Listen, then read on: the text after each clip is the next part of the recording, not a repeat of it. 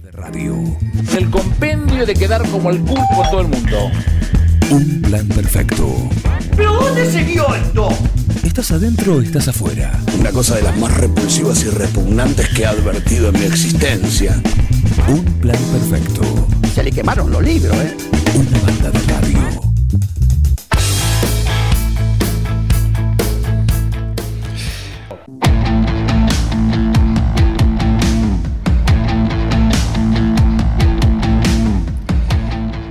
Seguimos en esta montaña rusa que es un plan perfecto y es momento de este lujo que tenemos acá en el programa los jueves ¿eh? con este destacado eh, plantel de columnistas que a lo largo de la semana nos iluminan con su conocimiento. Bueno, eh, este momento con él es muy especial. ¿Quién es él? Eminencia, Jorge Berbere Delgado, que lo tenemos nuevamente con nosotros, como cada jueves, así que eh, le damos la bienvenida. Eminencia, ¿cómo le va? Buen día. Hola Juan, ¿cómo estás? Un gusto siempre. Muy bien, muy bien. Por Aquí andamos, este, trabajando mucho y, y tratando de, de- de transmitir algunas cosas y de aprender, por supuesto, todos los días otras, ¿no? Y ver cómo, cómo en el contexto global estamos funcionando y a, a través de eso qué es lo que podemos este, aportar, si es que podemos aportar algo, pero estamos, como el otro día te comentaba, estamos en un momento donde se agudizan los relativismos, eh, se agudizan las, las dificultades en el marco de una misma cultura, pero bueno, sí, contame si querés. El otro día, sí, el otro día dejaste un tema picando como para empezar a, a- a- a desandarlo y mencionaste un término que llamó la atención, ¿no? Eh, la nueva Guerra Fría. Y sí, mira, eh, siempre digo que eh, creo que todos los historiadores, no, no, no me precio de ser un historiador, soy simplemente un observador de la historia y aprender porque en realidad todos los historiadores dicen que somos lo que somos hoy en función a la historia, ¿no? a lo Ujú. que hemos vivido, ¿no? o sea, la conformación de la, de la- del presente se debe a lo que nos ha pasado. Sí. Pero muchas veces en los países como el nuestro, donde las dificultades, y no hablo de nuestro país, hablo de eh, de América Latina toda, ¿no? de un regionalismo eh, donde nos tocó eh, en la repartista del mundo. Nosotros tenemos muy claro desde Salta, desde febrero del año 45, ¿no? la, la conferencia de Salta, cuando de alguna manera, primero entre Stalin, Roosevelt y Churchill, y luego cuando fallece Roosevelt llega Truman, eh, de alguna manera se divide el mundo, inclusive antes de que termine la guerra, ya Alemania había sido dividida en cuatro.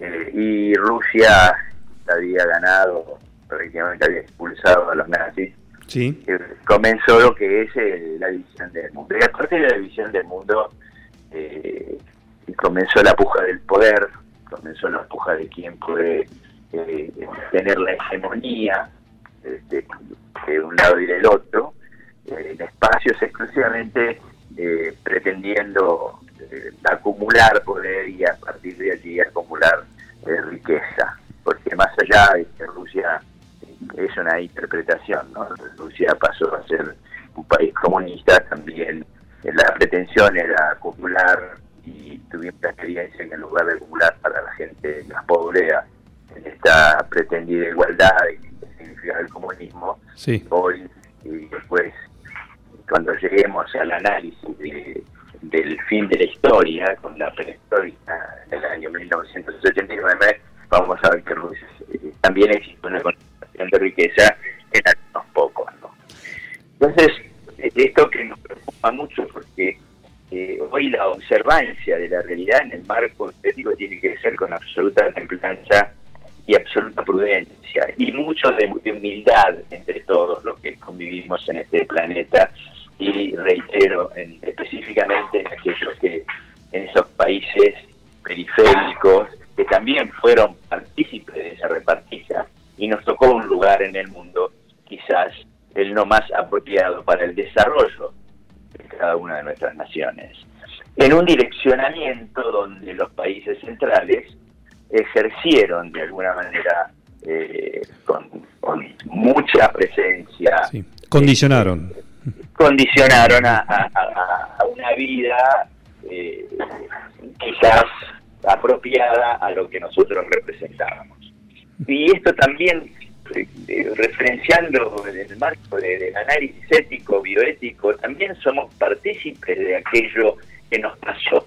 Claro, es muy difícil, ¿no? Porque esta, estos años desde el 45, 46, cuando se visibiliza, ¿no? Ya calculen que después, ya en el 50 tenemos Corea, después tenemos Vietnam, y, tenemos hoy hay 14 lugares donde hay guerra en el mundo, ¿no? Y, más, la más visibilizada es esta guerra entre Rusia y Europa o, la, el occidente, propiamente, ¿no?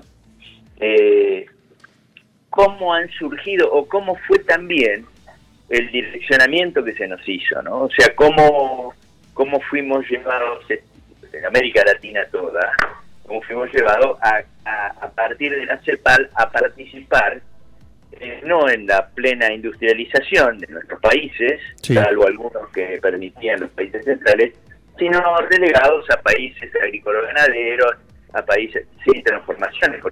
Calcula que eh, eh, proyectos eh, industriales en nuestros países hicieron muy poco. Revich podría hablar, podría haber los estructuralistas, Olivera y algunos otros economistas. Después podemos ver, ver también a, Aldo Ferrer, ¿no? Estoy haciendo un poquito de historia, no, no sé si, aunque esto, esta historia hace a la vida misma y hace el análisis de cómo estamos plantados en los momentos tan difíciles que estamos viviendo. No nos olvidemos cómo se direccionó nuestra cabeza, hoy ya no. De la misma manera, lo que decía Foucault, era la biopolítica, ¿no? el control del cuerpo del individuo, ¿no?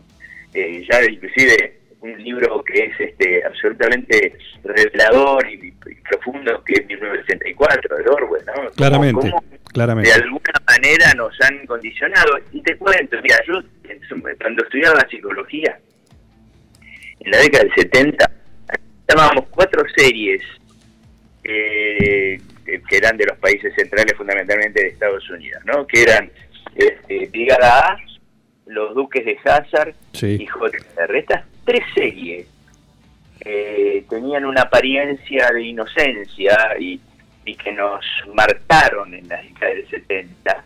Eh, y veíamos cómo se revalorizaba a los sectores eh, que no pertenecían a los sectores de poder, y no, quiero utilizar una palabra eh, fuerte, ¿no? A esos sectores para, para policiales, paramilitares, para poder o para o, apartados del Estado, pero guiados, eh, no sé si vos viste eh, Brigada A, por ejemplo. Todo lo que vos dijiste, todo, todo lo que vos dijiste lo, lo consumía, me encantaban. ¿sí?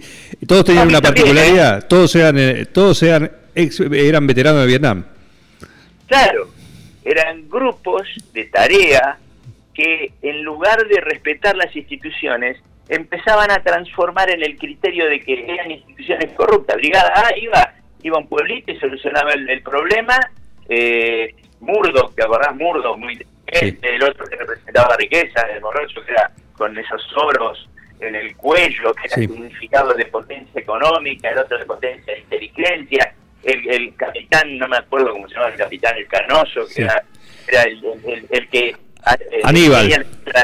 ¿eh? Aníbal. ¿Mm? Aníbal era el, estratega, pero llegaban a un lugar y no existían los grupos, diríamos, eh, pertenecientes a aquellos que tenían la utilización de, las armas para reprimir si había delincuencia o lo que sea. Utilizaban estos grupos de tareas que inclusive ponían en, en, blanco aquellos corruptos, aquellos aquellos este, dirigentes políticos corruptos, eh, y eran ellos los que solucionaban el problema, no era la comunidad toda representada por el Estado. También teníamos el otro, los duques de Hazard, ¿no te acordás? El sargento, que era el que representaba las instituciones, que era el gordito Pilún, ¿no? Entonces tenía, eh, venían los duques de Hazard y solucionaban también los problemas, o el camionero con el monito. BJ, BJ McKay. ¿Eh? BJ McKay, el camionero. Exactamente, BJ, ¿no? Que era el que, el que también resolvía, y todas las instituciones eran eh, absolutamente cómicas, sin, sin poder. Y esto conformaba también lo que era la Guerra Fría, ¿no? Y cómo nos dirigían a establecer, y, e inclusive podemos analizar qué pasó a partir de la década del 80, 83, cuando toda lo que era la, la represión eh, más, eh, más fuerte, que era la represión eh, eh, donde vos te desaparecían, te, te- te mataban, donde existían enfrentamientos de un lado, de otro, muertes, bla, bla, bla, bla. ¿Qué pasó? Ah, Empezaron a aparecer las democracias débiles. Empezó a aparecer Color de Melo en, Brasil, Alan García en Perú, Andrés Pérez en Venezuela, el propio Alfonsín, a quien yo respeto y, tengo un recuerdo eh, excelente de como presidente y como persona. Este, pero eran democracias le- débiles y nunca pudimos superar esas democracias. Nunca tuvimos, nunca pudimos tener democracias eh, fuertes donde se nos se nos este, se nos representa como eh, que puede eh, dirigirnos y permitir al pueblo a respetar esa democracia. Y toda América Latina, porque esto no es un problema de la Argentina, y hoy lo estamos viviendo, que no nos permite vivir en paz, donde no hay templanza. Y esto, hoy más que nunca, después de Yalta y después del 89, cuando eh, se consideró, cuando Fukuyama no sé, de- nos dijo aquello que en algún momento había dicho eh, eh, eh, el director de la biblioteca, eh, eh, uno de los filósofos, ahora tengo tantos filósofos en la cabeza, eh, que había terminado la historia, que era el fin de la historia, porque pretendían una hegemonía única, una, una hegemonía eh, singular y única. Fukuyama también lo expresó. Y cayó el muro de Berlín, el capitalismo llegó eh, a esta hegemonía. Hegel fue el que dijo también en la década, en, el año eh, 1870, este, por ahí, eh, el fin de la historia, ¿no? Alemania como, como eje del mundo. Y, y también lo dijo Fukuyama, también pasó y pretendieron una única respuesta ideológica eh, y, y- en todos los aspectos culturales, productivos, bueno, de donde quieras, querían que, que termine la historia. Bueno, la historia no termina, la historia no termina, la historia sigue. Y, y, y, hoy más que nunca, no es casual que eh, hayan bloques donde pretenden una hegemonía y que en base es una hegemonía económica que está conformada entre Rusia y China y los países occidentales. Y hay países eh, que están que, que no tienen incidencia profunda, países pero que van a tener en su momento países de, de África que ya están alineándose y hay una guerra fría porque la Argentina cuando pretende alinearse, por ejemplo, tenemos una- algo muy claro, se va a hacer a Tucha, es, eh, eh, otra Tucha como para energía nuclear que se había firmado hace muchos años con China, para que China sea la que provee. ¿Sabes cómo está la Embajada de Estados Unidos para que eso no se concrete? Y la Argentina, nosotros, que, o los dirigentes, eh, están ahí, paralizaron las obras, es fundamental una nueva energía, una nueva este, central nuclear para que nos provee energía, porque lo- los fundamentalmente lo- lo- los cuellos de botella que tiene la Argentina es la falta de dólares y el problema energético que estamos viviendo desde, te puedo decir, desde la década del 50, Ujú. cuando Frondizi hace los contratos petroleros, ¿no? Y después eh, Ilía desanda el camino, aunque y fue el, el único momento donde pudimos tener autoabastecimiento. De ahí en más, olvidate, porque también la CEPAL nos dijo que tenemos que ser un país agrícola ganadero y ahí se terminó. Y hoy estamos viviendo en eso y estamos siendo de alguna manera encaminados a una nueva, en función a esta nueva etapa de Guerra Fría. Entre dos bloques poderosísimos económicos, Rusia, China por un lado, donde pretenden la hegemonía en los factores de producción, y Occidente con toda alineado con todas las dificultades y la crisis que padece el capitalismo. Y eso es lo que tenemos que ver cómo, cómo somos recipendarios de todo ese conflicto, los argentinos y América Latina. Pero no podemos, estamos estructurando políticas que no son, por un lado, son contradictorias, lamentablemente, porque yo creo en la política. Sí. Y, la, y la bioética hacia la política. Entonces, Juan, tendríamos que hablar mucho más sobre esto, con mayor profundidad, inclusive en un debate donde tenemos que saber de qué manera tenemos que eh, buscar eh, eh, diferencias para vivir mejor. Y yo te iba a preguntar, no la pregunta cantarlo con todo esto porque no, no, pero es este planos. no, no, pero y lo podemos dejar para la semana próxima ya que estás así preparando un trabajo ahora y no te quiero robar más tiempo. No, pero no, a mí me surtía. Si querés hacer alguna, si querés inclusive podemos debatirlo si la gente le interesa. Yo simplemente trato de hacer de ser lo más ecléctico posible y no no, no, no creo que es muy difícil eh, decirle o transmitir que necesitamos eh, tranquilidad, templanza, necesitamos eh, comprensión y necesitamos mucha fraternidad, no solamente solidaridad, fraternidad, que es aquello donde podemos respetar sin insultar, sin agredir, sin odio, al otro que piensa distinto y puede pensar distinto. Si no se dijo que lo único libre que tiene el ser humano es el pensamiento. Nadie nos puede venir a entorpecer el pensamiento. Hoy, digamos, hay situaciones a través de la era digital, como es el panóptico digital, que también tenemos que analizarlo, que también tenemos que, visibilizarlo todos los días. Bueno, eso, eso es parte de lo que intentamos hacer, eh, aunque sea en este tiempo que tenemos eh, y aprovechar con vos. ¿sí? Eh, Miguel te quiere consultar algo. Hola, ¿cómo estás Jorge? ¿Cómo, cómo va?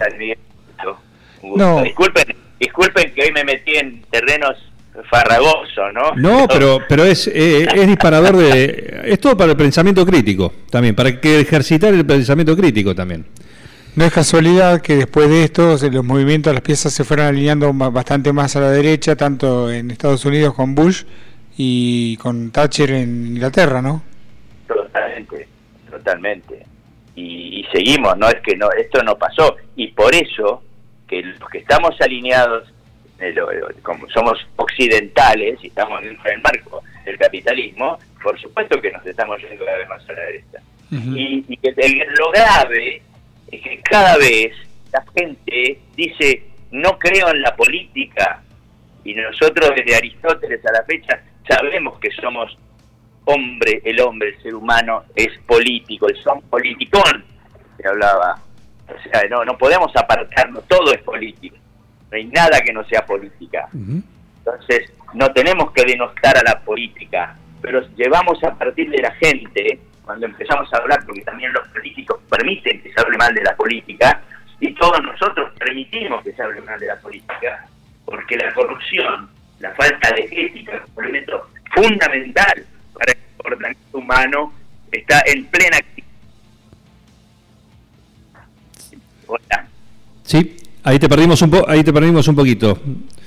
No, que, que no sé si me escucharon lo sí, hasta hasta que em, está bien lo que decís, ¿no? En, ese sentido, se habla mal de la política, pero en realidad el tema es eh, quiénes están en la política, lo que le hacen mal a la política, por corrupción, por eh, distintos factores que estabas explicando recién. Estamos en la crisis profunda, hay una crisis profunda ética y los problemas de, los problemas éticos se trasladan a, a la política indudablemente. Y no estoy hablando de nadie, ¿eh? quiero, a mí no me gusta decir eh, eh, ni, ni chorro, ni chorra, ni este, eh, ningún término que, no tengo, porque aparte yo sería muy audaz de comentar algo de algún caso, de algún juicio, de alguna cuestión que no conozco en plenitud. Puedo conocer algunas cosas y puedo puedo emitir algún tipo de opinión de alguna causa porque las conozco, pero no me atrevo ni a decir si es verdad o no es verdad, inclusive lo que hay en el marco de una casa. Y hoy tenemos la libertad la libertad de decir cualquier cosa sin saberlo. Ujú. Es grave. Y esto, esta, esta, esta idiosincrasia que estamos viviendo hoy, esta crisis profunda cultural, es la que nos lleva a que la gente esté tan enojada, tan enojada unos con los otros. ¿Entendés? Pero bueno, eh, podemos Sí. seguir hablando y podemos este El jueves eh, próximo, profundizarlo, pero por supuesto. pero bueno, eh, qué sé yo, yo creo que las palabras más importantes que podemos decir es que tiene que haber templanza, tolerancia, prudencia, que son la ética de la virtud, es la ética, eh, la ética nicómaca de Aristóteles. Y somos un país latino y creo que tenemos que aprender de esta ética. Tenemos que tener también profunda humildad, porque no somos dueños de la verdad. Y hay dos principios, que es la parresía, que hay que decir verdad siempre, y la y la y la y el derecho que tiene cada uno de nosotros de escuchar la verdad y de saber la verdad.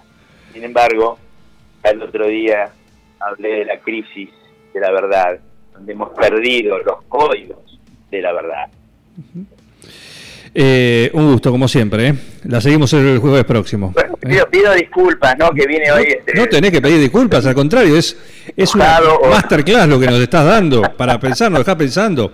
Eh, es, lo, es lo mejor. Por favor, no, nada- n- disculpas no aceptadas. Bueno, Juancito, bueno, y Miguel, no sé si querías, este, me estaba hablando, pero bueno, este, seguimos el jueves que viene. ¿Cómo no? ¿Cómo no? Ahí. Te mando un abrazo, muchísimas gracias. ¿eh? Un Chao. Juan, abrazo. Chao. Seguí con el plan. No te basas. Cuando la mente se desconecta de la realidad. Un plan perfecto. Es lo más importante que tenemos. Una banda de radio.